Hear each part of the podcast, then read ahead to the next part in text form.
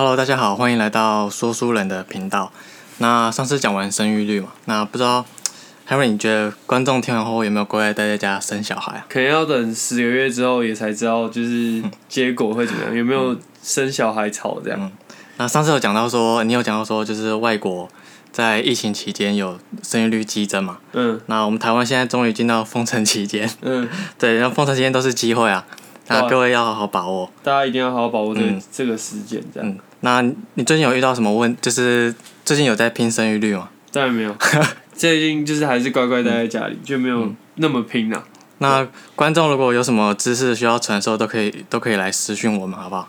然后就是瓦特也可以报名啊，就是如果要 Play One 的话，他也可以亲自加入进加入战场这样。嗯，而且还有外送到府，OK 吗？外送 对对，有宅配到服的那个方案这样。好，那废话不多说，我们来聊一下今天的主题，就是你有没有听过自动驾驶？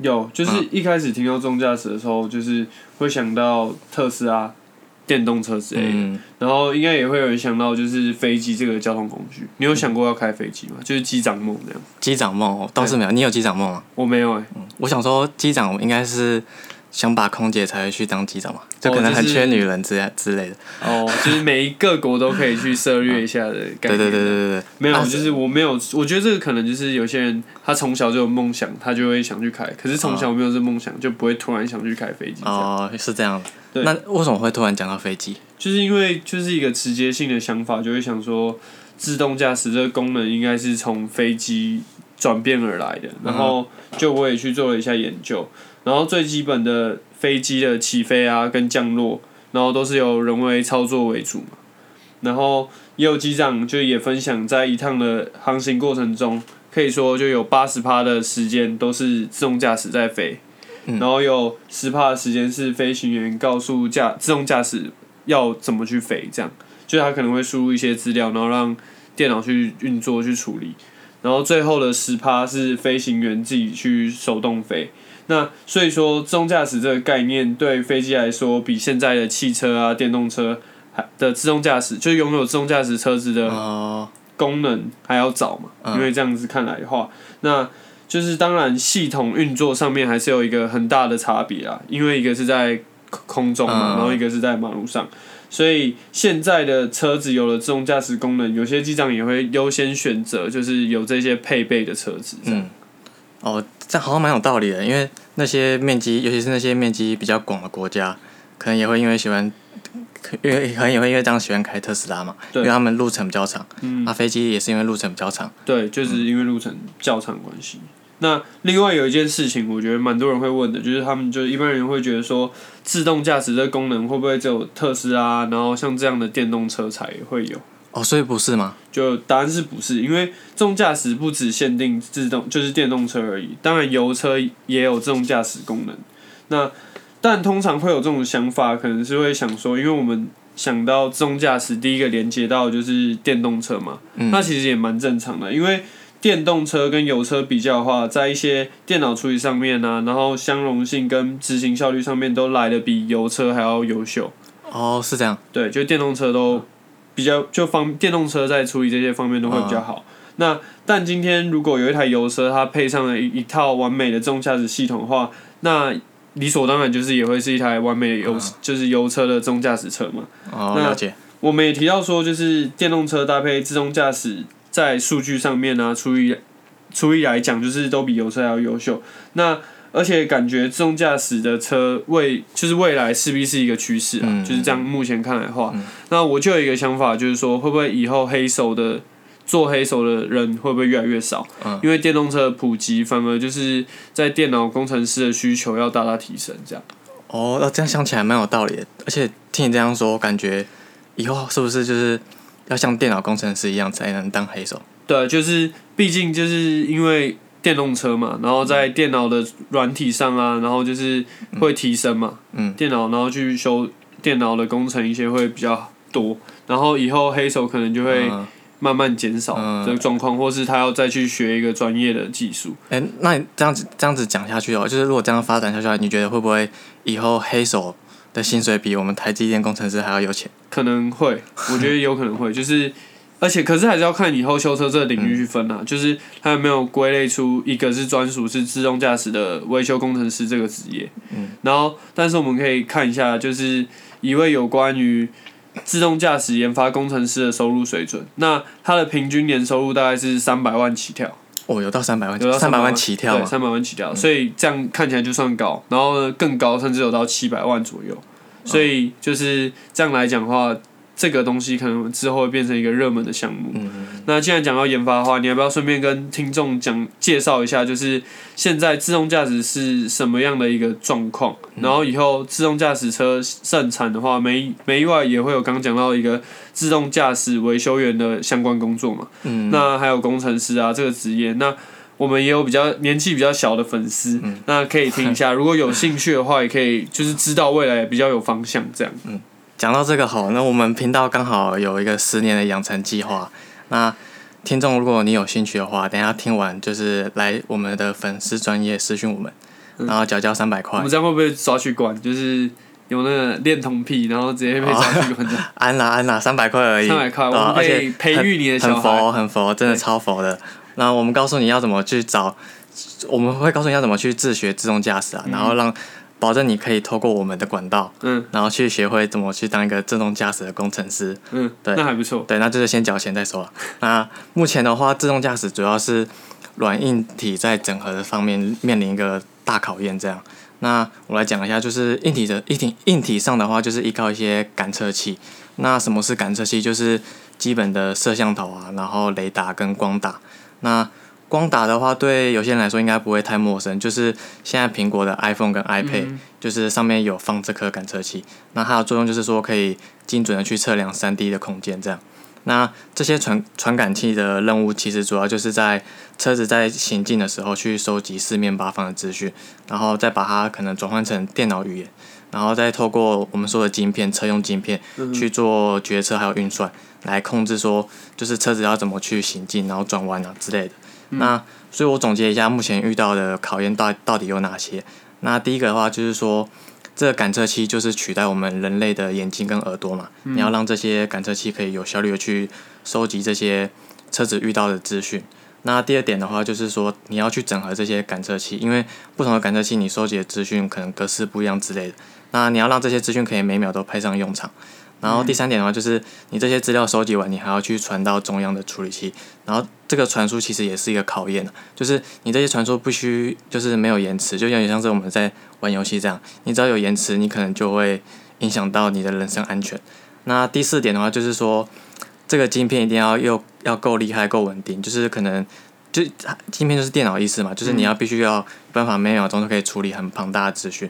那最后一个第五点就是，才是我们俗称的人工智慧的登场的时刻，就是要怎么去运行它这个自动驾驶的系统，就是考验说软体工程师他到底有没有办法开发出一套系统，可以应付任何一个突发状况，然后开发出一个比人类更安全的自动驾驶系统，嗯哼，对吧？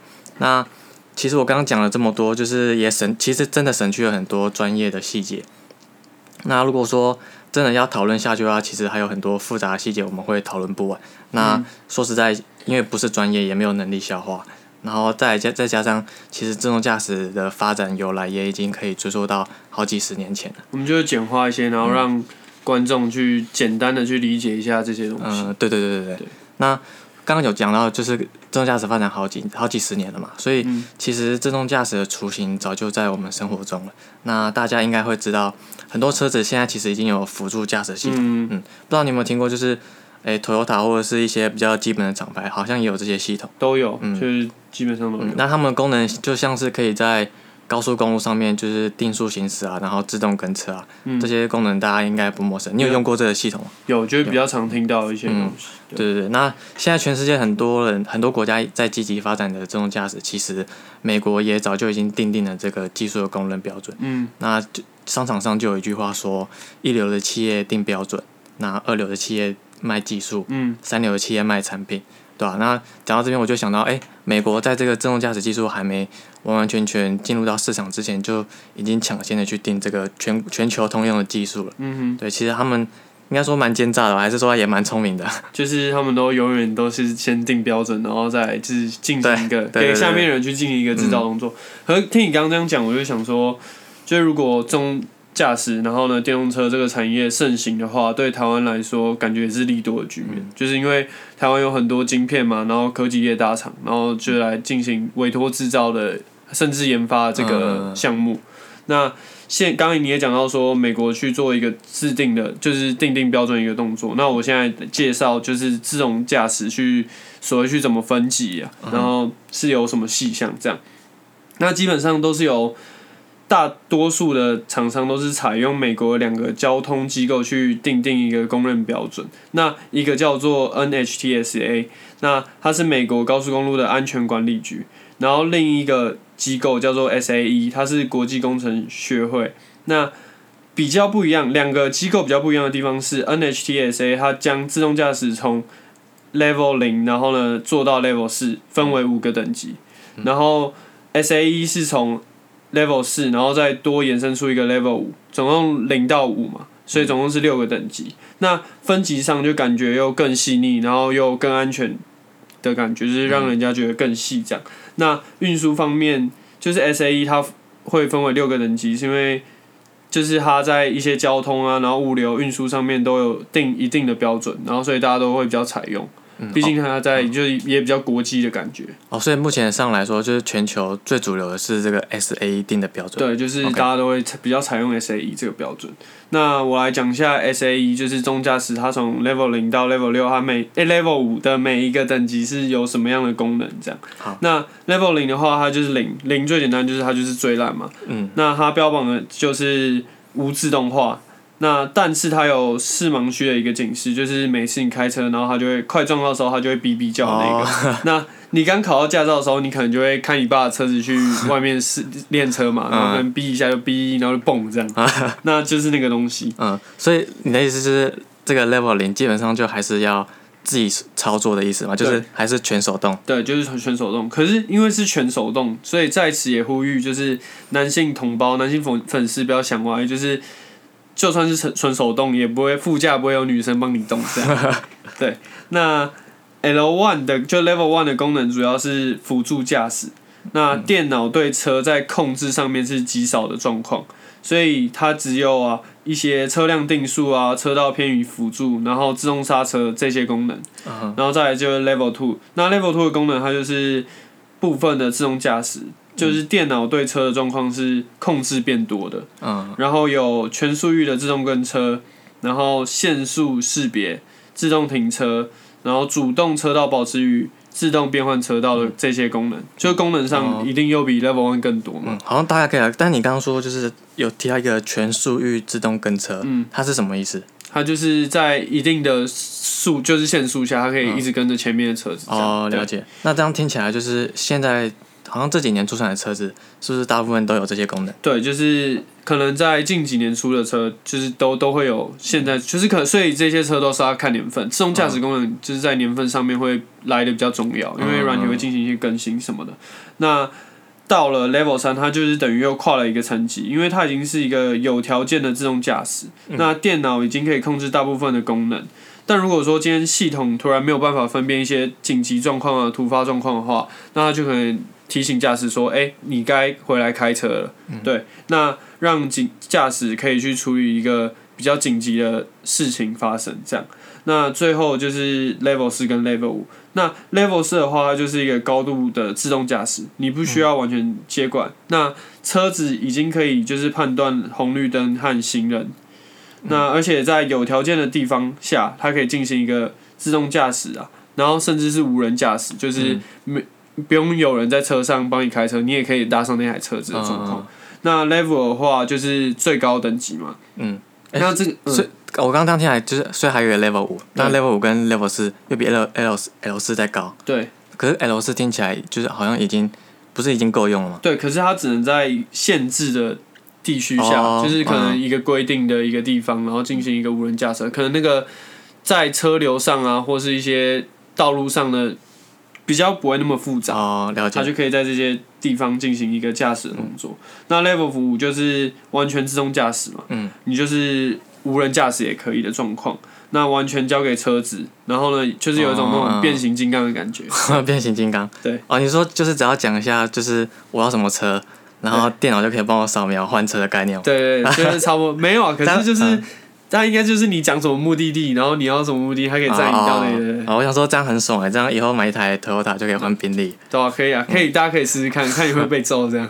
好，那你刚刚前面有提到说，就是油车厂商也有在做自动驾驶嘛？嗯。那我在想说，现在人应该还是会蛮好奇，说哪些知名的厂牌做到了比较高级的自动驾驶？就我的意思是说，就是有没有哪些我们平常我们最想买这些厂牌有没有做到这些比较高级的自动驾驶？就现在我们的。频道就是还要有那种阶级之分，对不对？排排就是排平，还要排副，对不对？对对对对。好，那一定要的。这种感觉我也蛮喜欢的。没有啊，那从亚洲人来看的话，就是亚洲人就是比较爱买双 B 嘛。嗯。就是对对。那由高到低的顺序的话，以双 B 来讲的话，Benz 的 S Class 它已经做到了 Level 三的自动驾驶功能。嗯那然后 B N W 的 I 系列就 I 叉五，它最近也就是发表说，它在今年会出。搭载一个 Level 三的车款，嗯，i 叉五，对，i 叉五就是呃电动系列，电动车系列，对，哦，那个 i 是电动系列，对对对，OK。那但两个厂牌都已经有 Level two 的功能，然后车子也已经量产的状况。那像钢铁人的爱车奥迪啊，然后另外还有 Lexus，它也在二零二零年的时候出产的新车款都有搭载一个 Level 三的功能，嗯然后只是车型就是我们讲很多，所以车型。可能在购买的时候，时候你还是要去查一下，就是哪些可以与 level 几 level 几去搭配这样。那再来是安全性最高的 Volvo 嘛？那 Volvo 就是还有一些搭配一些日系的经典品牌，像 Infinity 啊，然后马自达跟尼桑，目前也都有出到 level two 的自动驾驶车款。哦，所以所以这样听下来，就是哎，我们刚刚刚说那些高比较高级的牌子，好像都已经可以做到 level 三了。对。然后就算是一些比较。大众的牌子好像也可以做到 Level Two。对，然后最后就是还有一间那个嘛，车厂巨头嘛，就是 Toyota。然后传说中的 Toyota。对，有可能就是大家比较一般的人，那他可能买的第一台车就 Toyota 嘛。嗯。那 Toyota 其实它也是一直以来都很低调的发展一个自动驾驶的技术，只是到最近它才慢慢被大家关注，因为它在今年的时候收购了 Uber 的旗下自动驾驶部门。嗯。然后。再加上他自己有一套的自动驾驶研发计划，那可能就会想说，就是因为冬奥的关系，他会不会就是想要在冬奥一次发展，然后亮相这样？嗯，听起来好像蛮有可能的，而且他毕竟是一车厂巨头嘛，对，他好像前几年才被特斯拉超越，因为原本他一直长居在全球第一大的车那个车商。我觉得冬奥是一个它可以增加曝光度的一个机会，所以他可能借由这个机会一次亮相。但今年冬奥这样不知道，不知道，不知道。可是东京感觉还是就是一直想要举办嘛，就是他因为毕竟都花了钱，他不想要，就是钱还是比较重要。对这些政府官员来说，那我们可以到时候看一下，就是东京奥运会不会有一些什么 Toyota 试出的甜头？对，对那我是这样刚听你说完才知道，哦，原来有这么多车厂有在发展这个自动驾驶，而且。照你这样说起来，好像竞争的还挺激烈的哦。对，这样听起来就是，其实车子的牌牌子感觉又不是那么重要，嗯，就反而是我刚刚讲的，就是出产的年份啊，就相对来说还是比较重要。就是可能现在新的自动驾驶驾车也是在功能性、功能上面也是比较安全一点，嗯，然后。而且 Level 三的自动驾驶仍有一个讨论的空间，因为目前的各国在法规上面还是不允许驾驶在你在开车的时候，就行进间啊，还是不允许驾驶把手放开的一个动作。哦，这个现在是有这个法规在。对，就是还是有，就是各国基本上还是这样规定。嗯。所以你今年各家不管你是 Level 三啊，甚至还是你有 Level 一百车子，那 你还是只能以 Level two 半自动驾驶的等级去做宣传。然后，就算你今天车辆本身具有，就是具备有一个相关的能力，那就是还是只能以 level two 了。哦，所哦，所以就是，就算我今天真的发展出可以完完全全不用握方向盘的车，我还是要握方向盘。对，你还是要就是，毕竟你不知道有什么突发状况。嗯。对。那然后最后还是提醒一下，你今天想要开车撞人啊，或者是。就是撞车，就是反正想不开，或者你想伤害别人，千万不要买 Benz 的 S Class，因为他听说他的那个自动刹车系统真的蛮蛮厉害。哦哦，是这样子哦。对。哇，那这样听起来 Benz 听很其实蛮低调，但是而且真的很厉害，对不对？那如果我想买碰碰车呢？碰碰车那那就是保佑你啊，对啊，对。那还有一台比较特别的车子是，就是它在二零二零年的时候已经通过了那个日本的国土交通省制定的 Level 三的自动驾驶认证技术，就是它已经通过日本交通机构的一个认证。嗯。那它也可以已经可以在日本正式上路的一台车叫 Honda 的 Sensing Elite，嗯，就是它也将成为全球第一个 Level 三的自动驾驶合法上路的一个车厂。嗯，哦，全球第一个。对。那 Honda 这台车它成为一个第一辆嘛搭载 Level 三的车，那这台车它就是只限量卖一百台，那就讲一下原因为什么会这样。嗯。因为它在使用它 Level 三的自动驾驶功能的时候，它有第一个条件是你必须要在快速道路上才可以使用，嗯，然后第二个条件是你必须低于五十公里，限速五十公里、你才可以使用，就等于说你只能在塞车，然后还要在快速道路上的状况下你才可以使用。哎、，对对，所以就是你只要又恢复了超过五十公里的时速的时候呢，你必须又重新接管这台车子，嗯所以就感觉上就是也没有到很实用，嗯感？觉好像有点急了，是？对对对对嗯就感觉上其实也不实用。然后它最主要的是说，如果你在这两个条件下使用它这个功能，你还出车祸的话，嗯，那 Honda 会帮你负担肇事责任。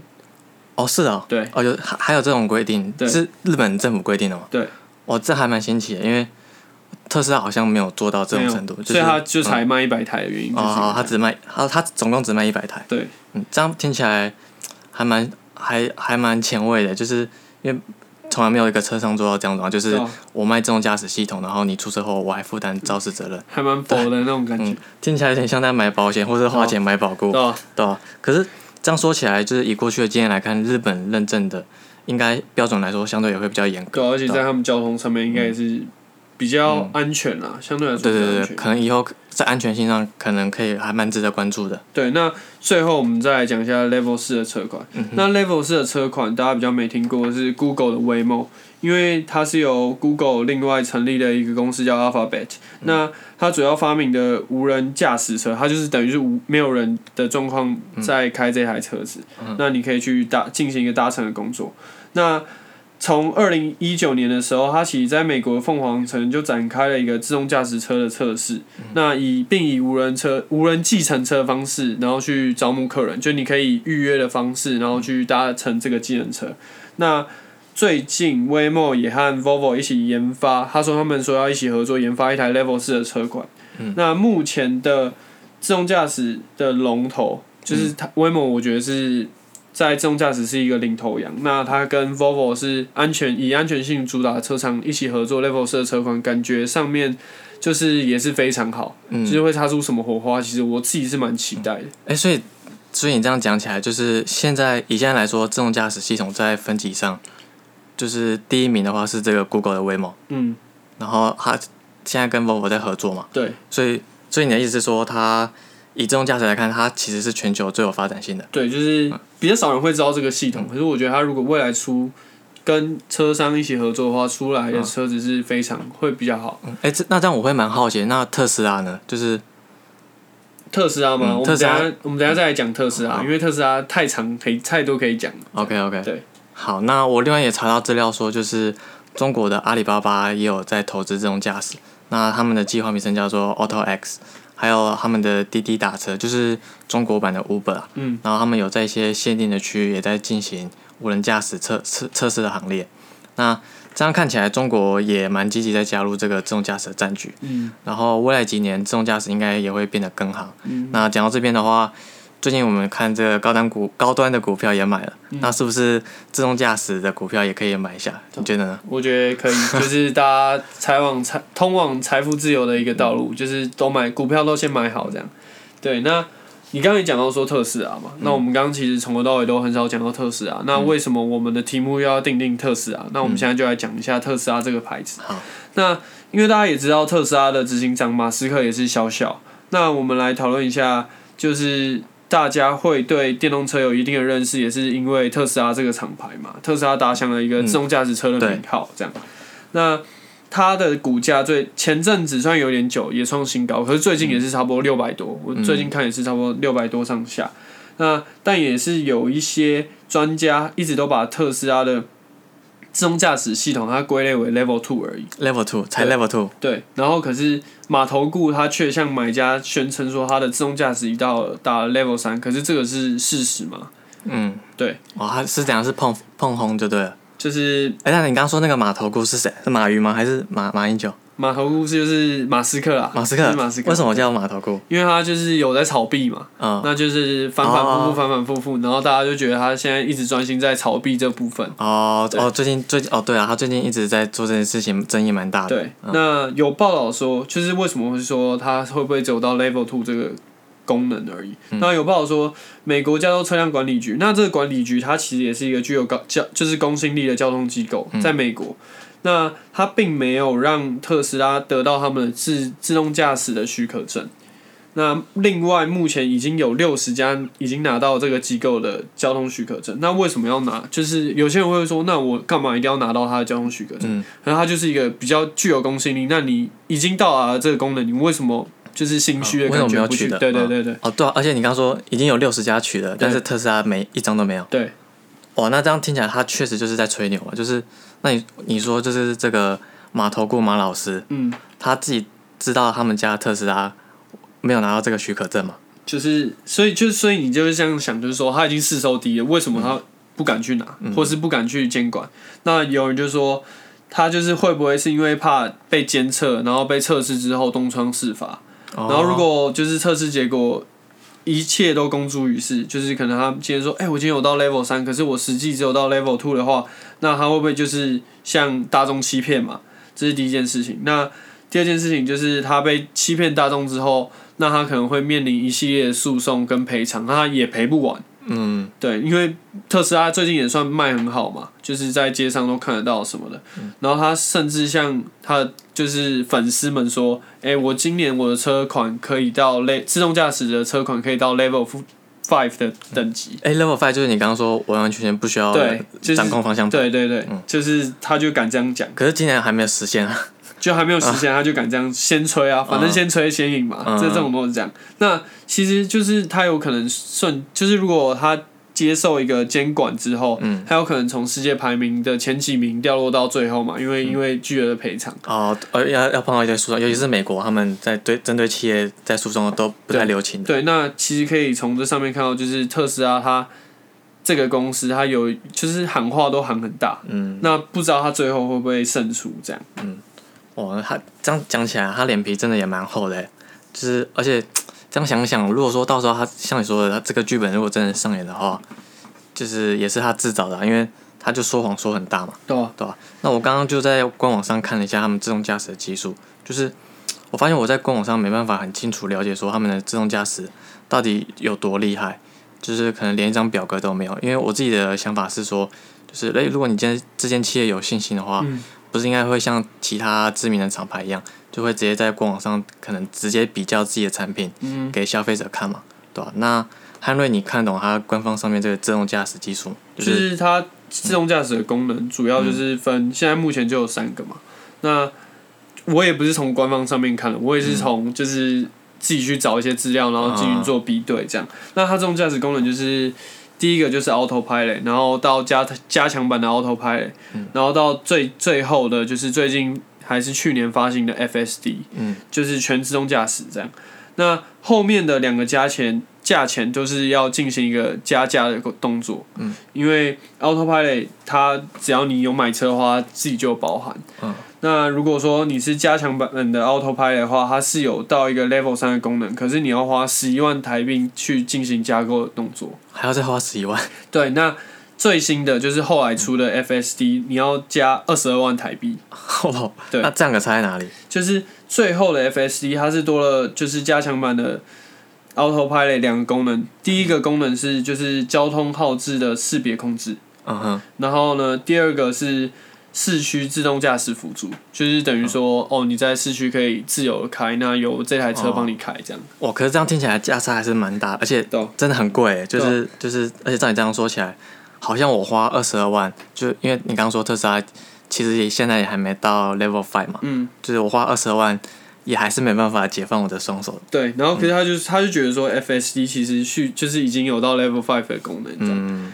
那可是看这么多特斯拉就是在马路上开车这样，然后呢，其实都出现一些呃碰碰车的这种新闻，就觉得蛮好笑的，嗯，就也是很危险。台湾也有发生，对啊，也有发生过这类。我记得是一台红色吧，嗯，好呃，像是红色的 Model S 还是 Model 3对对对，发听说什么好像在滑手机还是这样，然后就翻车了。所以就是我觉得这个法规还是必须要存在，嗯就是你还是要随时注意路况。对嗯，那这样梳理下来的话，感觉特斯拉的自动驾驶好像其实不太靠谱，对吧、而且就这样听起来，好像如果我今天是为了单单是为了自动驾驶要去买特斯拉的话，是不是有点急了？嗯嗯，那我个人的话是不会考虑特斯拉啦，那你会吗？嗯，不是很难说的，就是我现在看起来好像特斯拉并没有我想象中这么好，跟想象中对，就会就会却步了，你知道对吗？，那因为特斯拉它内装，我不会不考虑的原因，是因为它我觉得它的内装有点简约啦，它是走一个极简面，因为它主要是卖一个科技感嘛，然后卖它自动驾驶系统，感觉是它最主要的。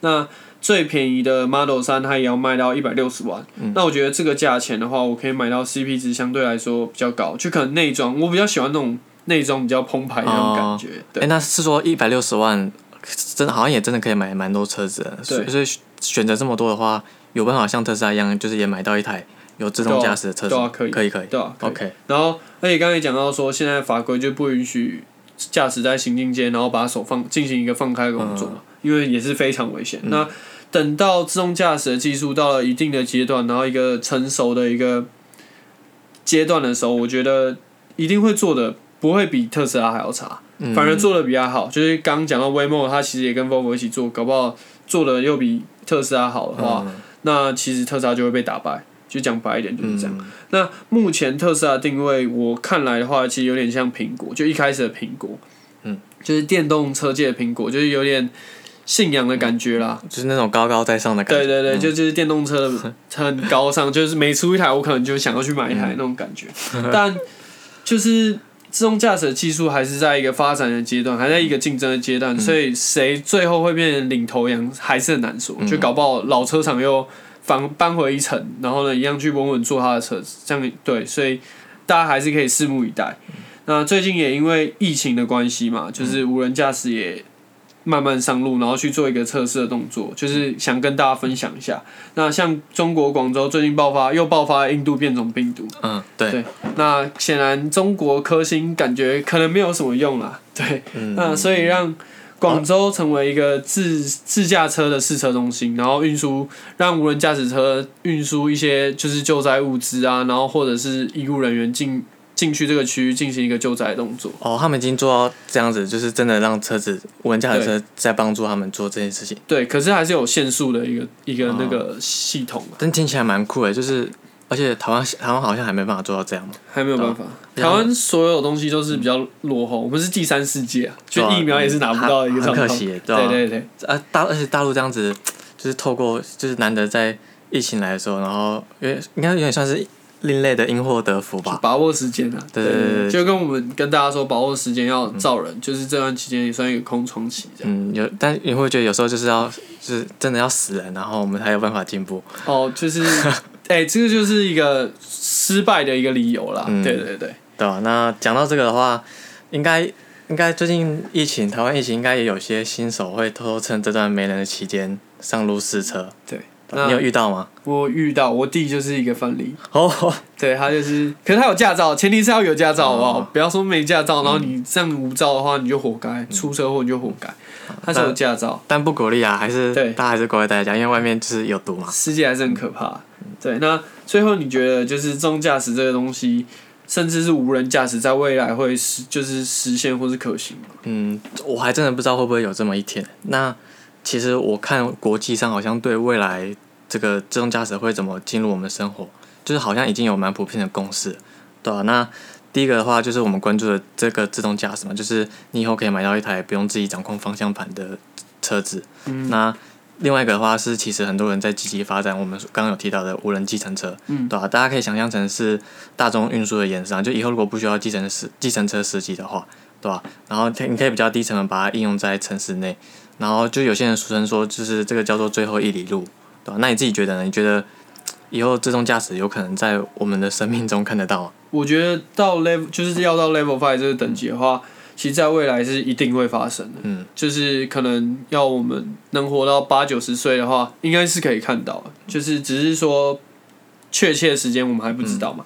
那目前看起来就是投入在自动驾驶这个发展的上面的公司啊，其实也非常多。嗯，那除了车厂之外，很多科技跟公司也看到这个未来的趋势，其实它也进行一个投入跟研发，甚至代工的一个动作。嗯那这些公司都很敢烧钱，可是它烧钱毕竟就是要得到一个获利的动作不会白白去烧这些钱。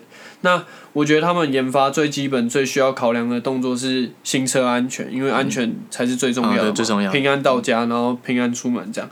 那所以我们刚讲这么多，我觉得最近有想要买车的朋友，或是买电动就是自动驾驶系统的朋友，大家可以去进行一个查询，或是一个就是多做一些功课，对对对对，因为我一定要做这样听起来我就觉得，哎、我如果想买自动驾驶，真的不要不要只看特斯拉。对对嗯所以就是大家可以好好想一想这样。那我们这一集就差不多到这里。那我们刚上面讲的有什么问题的话，或是我们有讲错的地方，大家都欢迎就是跟我们讲这样。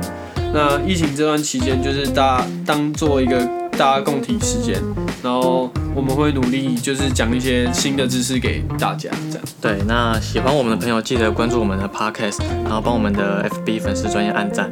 那我们的名字叫天桥底下说书人，然后也欢迎追踪我们的 IG。